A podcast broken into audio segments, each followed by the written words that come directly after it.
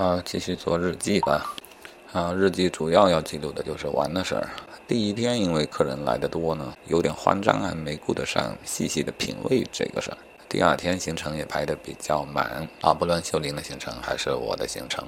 第二天是否有记录呢？啊，好像有记录了啊，骑自行车呀，跑步啊，唱卡拉 OK 啊，总之呢，一天也还过得很充实啊。小孩呢也非常的兴奋。呃，但第三天开始就琢磨出点味儿来了啊。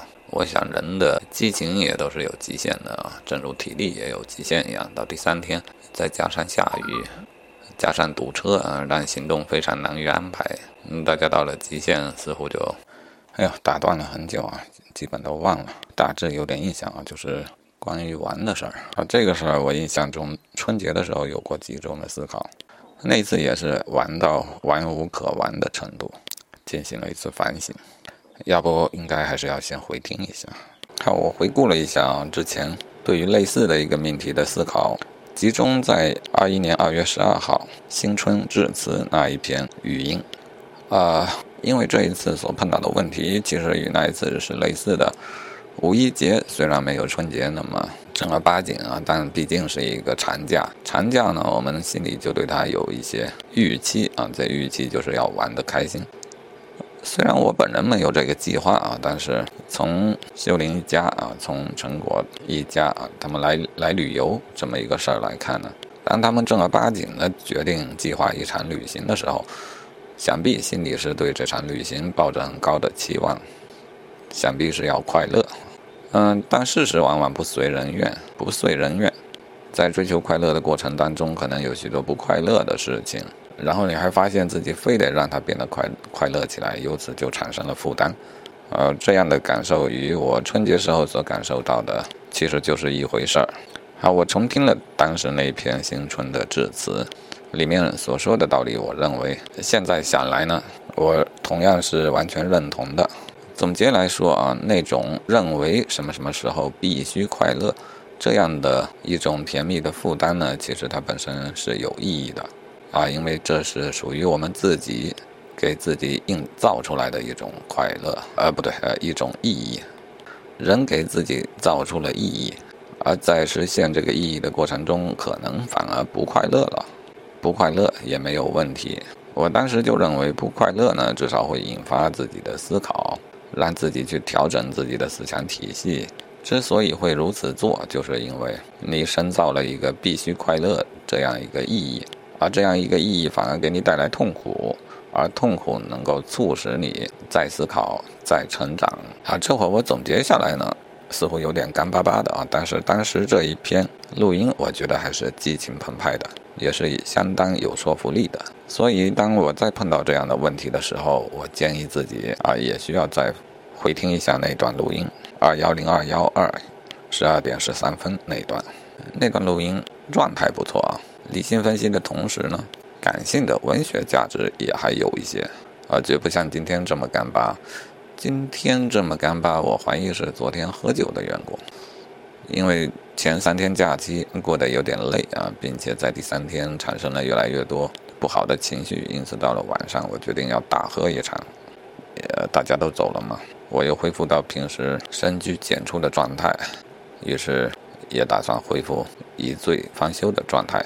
昨天喝的确实不少啊，高度的白酒，我想喝了超过半瓶了。好吧，题外话就打住吧。现在来总结一下，再来升华一下这个关于过年或者度假的一个思考。结论之前已经说过了啊，但现在从更高一点角度来看呢，就是当时我已经通过理性的思考，寻找到了解决这个痛苦的一个办法，或者说，我尝试通过理性的思考去解决这个感性上的痛苦。呃，整个过程实际上就是这样的，当时看起来也是比较有效的。那么再结合上今天的思考呢，就可以这么说啊：尝试用理性的方法去解决感性的痛苦，我们需要的是信赖，这种方法可以解决这个痛苦。而这种信赖呢，它纯粹又是感性而来啊，因此我主观上必须坚定啊，理性思考可以解决感性痛苦。当有了这样一种信仰之后呢？